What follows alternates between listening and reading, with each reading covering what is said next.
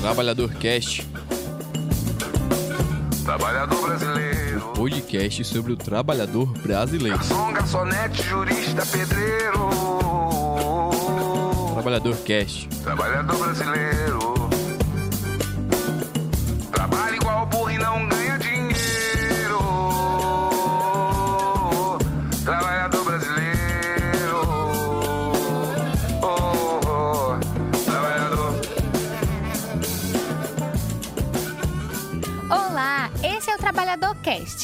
Vamos discutir o mundo do trabalho, falar com especialistas sobre a legislação trabalhista, as violações no trabalho e muitos outros temas, para você ficar atualizado sobre tudo o que acontece no mercado de trabalho.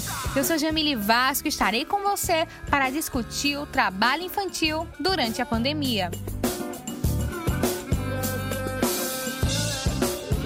Trabalhador Cast tem a honra de receber o Procurador do Trabalho do Ministério Público do Trabalho em Sergipe, Raimundo Ribeiro. E já vamos começar o episódio com a primeira pergunta. Qual é a situação do trabalho infantil durante a pandemia em Sergipe? Em Sergipe, não temos recebido denúncias contra empresas formais. O mercado de trabalho formal durante a pandemia, segundo esses dados de denúncias, não tem ocorrido o trabalho infantil. O que observamos é que, nesse período de pandemia, houve um aumento da população de rua pedindo né, o que antigamente se chamava de mendicância, é, uma questão de sobrevivência. Né? Como não, tá- não tem trabalho para todo mundo, fruto do desemprego dos, dos adultos, né?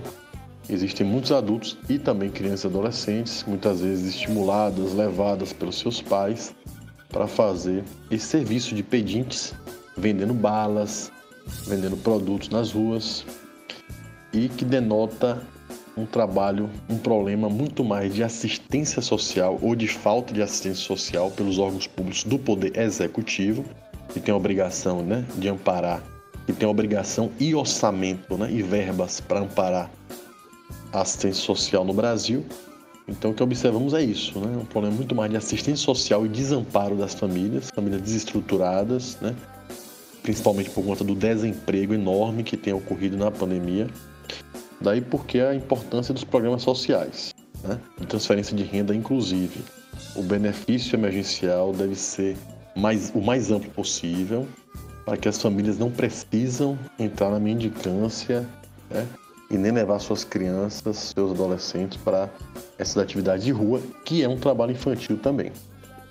A pandemia pode prejudicar crianças e adolescentes que, por condições diversas, estão abandonando os estudos? a pandemia né, pode prejudicar do ponto de vista da saúde humana. Né? É, o vírus pode ser levado para as casas, né? caso as, as crianças e adolescentes vá, vão é, às ruas, atrás de trabalho, inclusive, atrás de renda, de algum dinheiro. Né? E sem dúvida nenhuma, o abandono dos estudos pode ser uma consequência desse estado de pandemia Daí a importância da política pública de educação para crianças e adolescentes em condição de vulnerabilidade social, que eles consigam de alguma forma garantir o estudo. Aí cabe ao Poder Executivo, executor e dono do orçamento, possui orçamento da educação, de executar políticas públicas para minimizar as consequências da pandemia, já que crianças e adolescentes da rede pública também não estão indo às escolas por orientação sanitária e essas crianças e adolescentes devem ser amparadas também no aspecto educacional, tanto da assistência social quanto educacional. Então, sem dúvida nenhuma, há, um, há, uma, há uma possibilidade né, de abandono dos estudos por conta dessas condições diversas que a pergunta traz, dentre elas a falta de estrutura do sistema de educação para atender o ensino remoto, por exemplo, e a impossibilidade de comparecimento às escolas nesse período de pandemia por questões sanitárias. Doutor Raimundo, o trabalho infantil é invisibilizado no país? Sem dúvida, as maiores violações de direitos humanos no Brasil passa por um processo de invisibilidade.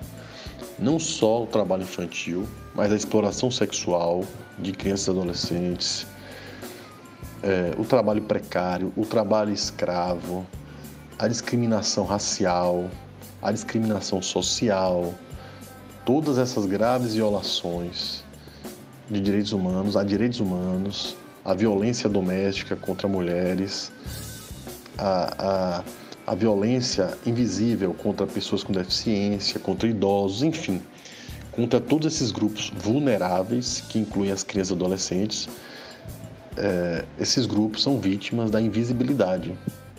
A invisibilidade, a invisibilidade social é um fenômeno sociológico que alguns sociólogos estudam profundamente e também possui diversas causas. No caso do trabalho infantil, a principal causa é a desigualdade social, desigualdade socioeconômica gritante no Brasil, que leva com que o fenômeno do trabalho infantil seja naturalizado.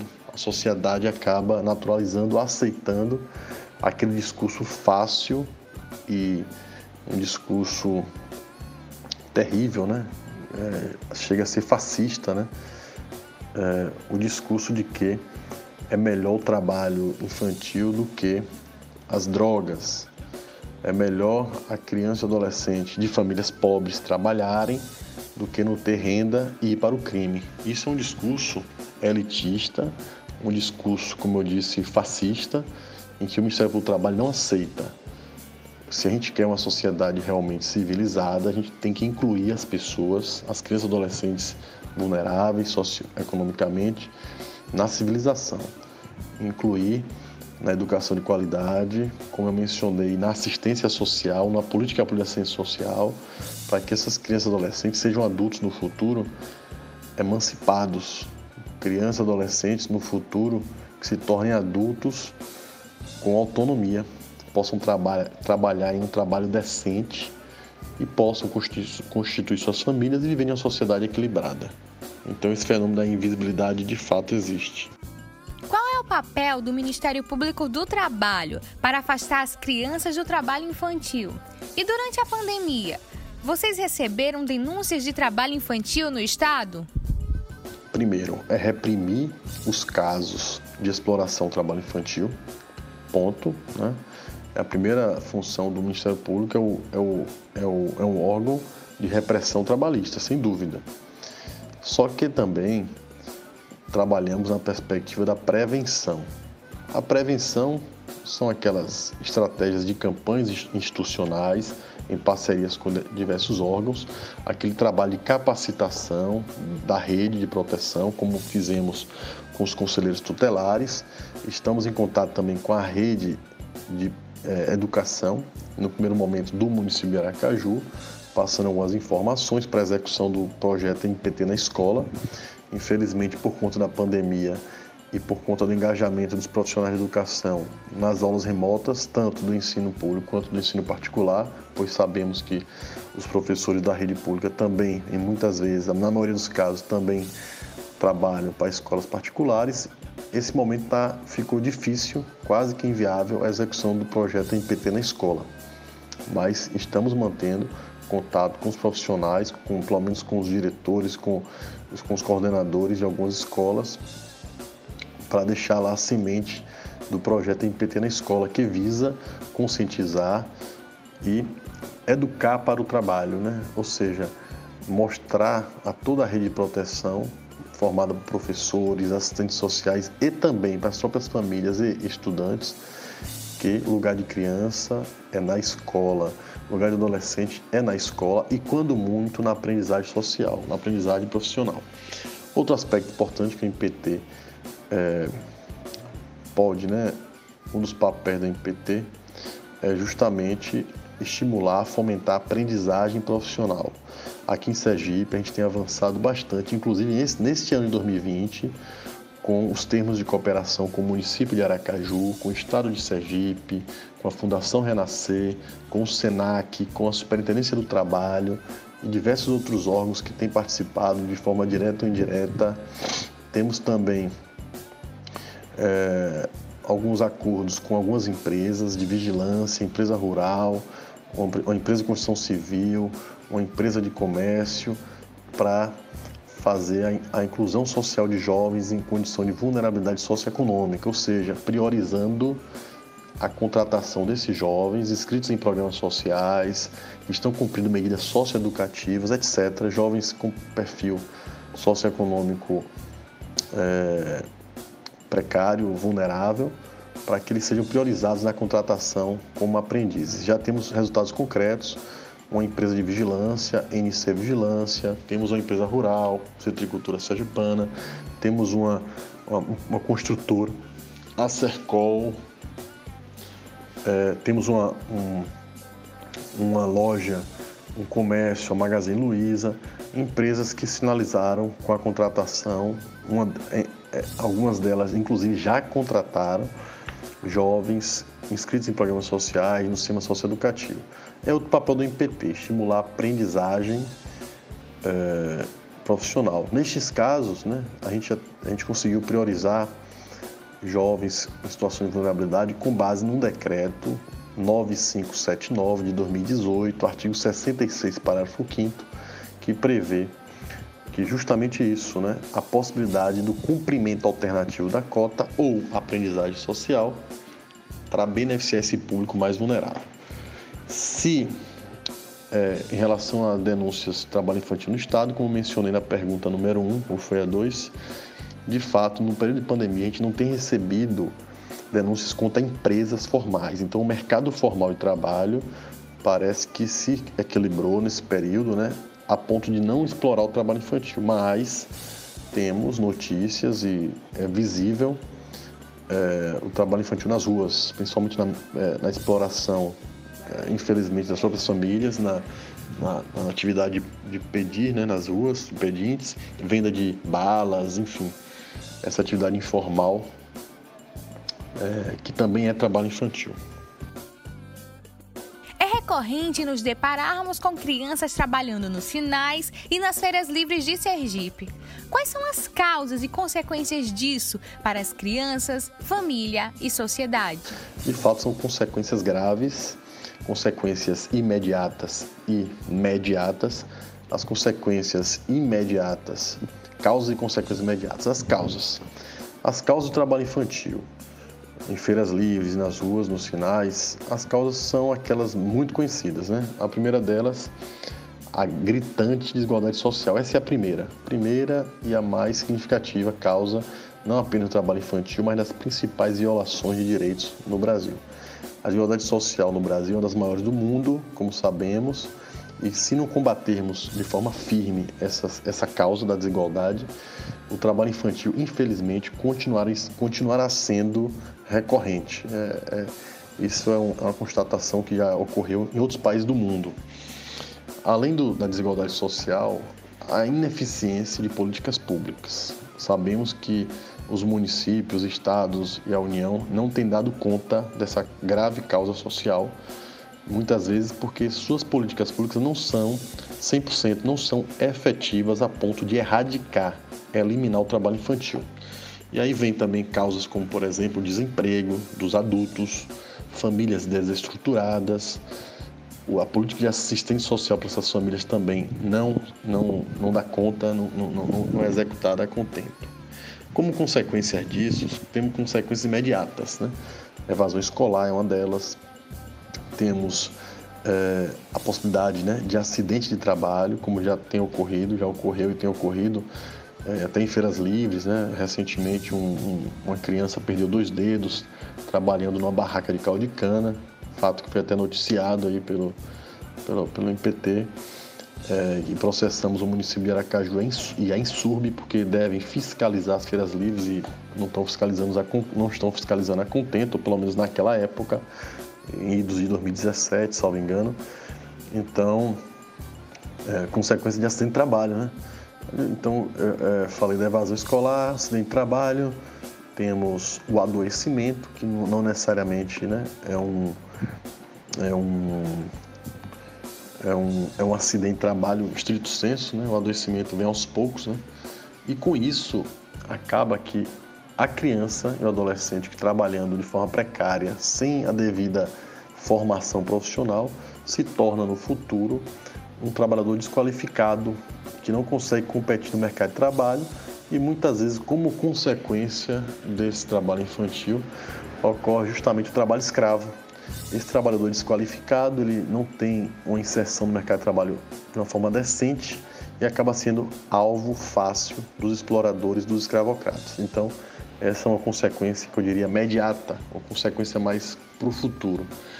Fora isso, temos o que a doutrina chama de ciclo intergeracional da pobreza e da miséria, porque quem trabalha precocemente não se prepara para o futuro, não, não, não entra na, no sistema educacional de qualidade, público gratuito de qualidade, é, não entra na profissionalização no tempo devido, né, correto, que é justamente com a aprendizagem profissional a partir dos 14 anos, que é possível pela nossa legislação, essas, essas crianças entram nesse ciclo intergeracional.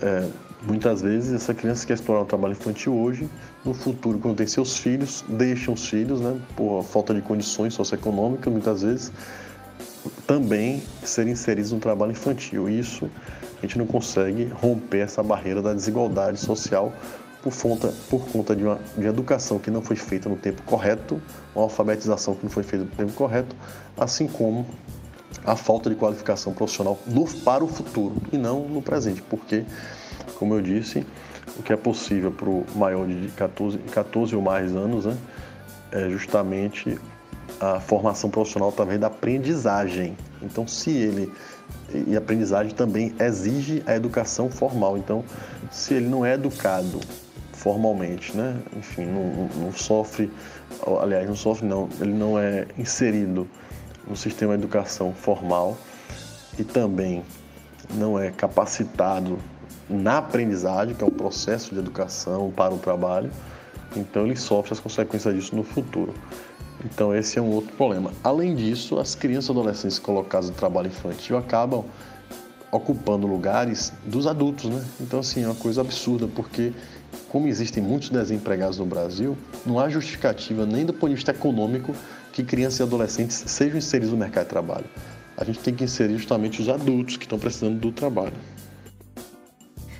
Aquela série de frases: trabalhar não mata ninguém, trabalhar dignifica, o menino precisa ajudar em casa, trabalhar forma caráter. O que fazer para desconstruir esses paradigmas que cristalizam como benéfico o trabalho infantil? Temos aquela série de frases, né? Realmente frases que, que às vezes saem da boca de autoridades, né? Que não deveriam falar isso né, que frases que legitimam o trabalho infantil ou que fazem apologia ao trabalho infantil como se fosse uma coisa boa. É, o que ocorre? O trabalho infantil é a exploração do trabalho humano. Deixar bem claro que as principais vítimas do trabalho infantil são aquelas que são exploradas, sejam por terceiros, sejam por seu núcleo familiar, por uma questão socioeconômica. Esse, esse é o problema crianças pobres, excluídas da sociedade, elas não vão trabalhar para se dignificar, não vão trabalhar para formar o caráter, elas vão trabalhar para necessidade alimentar. Suas famílias são excluídas da sociedade, já falei da gritante desigualdade social no Brasil, e elas não têm outra oportunidade, elas vão trabalhar para sobreviver, certo? Essa é a regra. Quem já, quem já passou, por exemplo, pelo trabalho que já flagrou, como meu caso, já flagrei trabalho infantil em carvoarias, trabalho infantil em cerâmicas, trabalho infantil até mesmo na agricultura familiar, em famílias excluídas socialmente, pôde perceber que aquele trabalho não é dignificante. Ele, ele massacra, ele, ele enfraquece, ele prejudica, ele tira a criança da escola essa criança será um adolescente, um adulto sem formação escolar.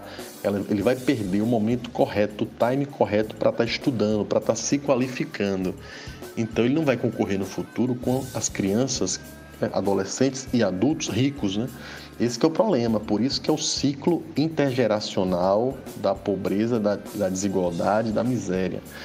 As crianças, os filhos dos ricos, da classe média, estão na escola, estão se alimentando bem, não tem a preocupação, não tem a pressão de ter que trabalhar para encher a barriga, para ajudar em casa.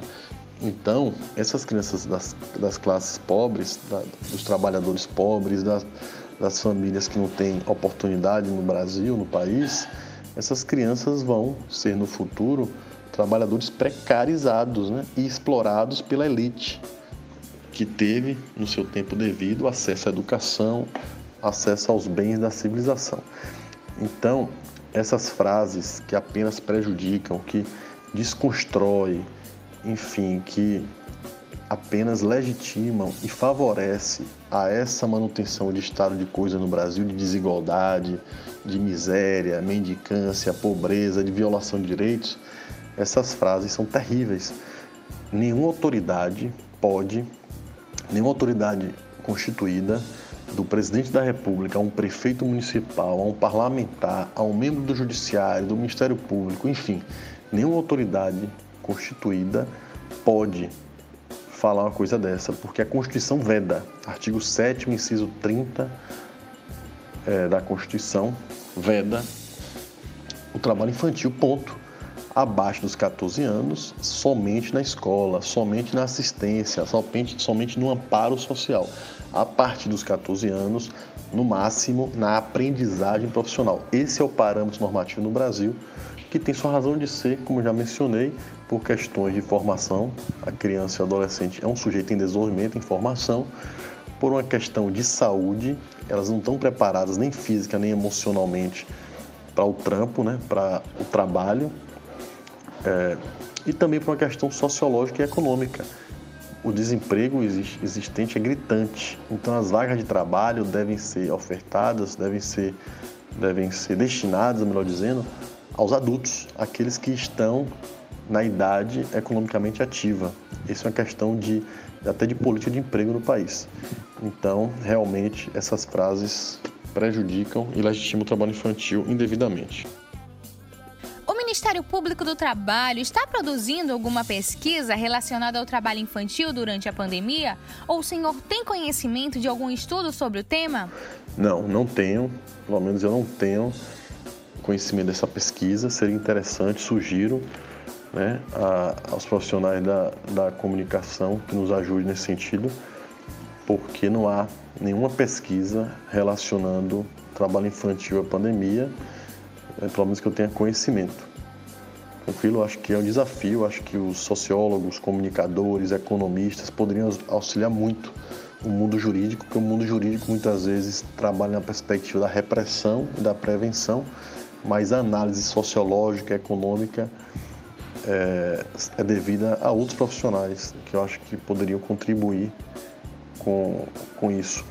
Eu acho que a academia, as universidades poderiam contribuir significativamente com esses estudos, inclusive de campo, buscar, por exemplo, as ciências sociais, os órgãos municipais de assistência que têm dados, né, os CRAs, os CREAS, que têm dados sobre desigualdade social na sociedade, em cada município, que tem fontes, que tem informações de onde estão essas crianças, em quais bairros, quais bairros, né, em quais comunidades, para que haja um trabalho profundo. Né? Então, sugiro também a comunicação, a assessoria de comunicação do MPT, que busque articulação com universidades, né, com departamentos diversificados e com órgãos municipais da área, para que auxilie nessa, na busca de motivos, né, das causas, né, do porquê desse trabalho infantil, como está ocorrendo trabalho infantil durante a pandemia. Esse foi o Trabalhador Cast e discutimos algumas questões sobre o trabalho infantil durante a pandemia. Agradecemos a participação do Procurador do Trabalho do Ministério Público do Trabalho em Sergipe, Raimundo Ribeiro. Muito obrigada também a você que acompanhou a nossa entrevista. E lembre-se, hashtag Chega de Trabalho Infantil. A edição do podcast é de Eduardo Tavares. Tchau! Trabalhador brasileiro. Trabalhador Cast. Garçom, garçonete, jurista, pedreiro. Podcast sobre o trabalhador brasileiro. Trabalhador brasileiro. Trabalhador Cast. Trabalha igual burro e não ganha dinheiro. Trabalha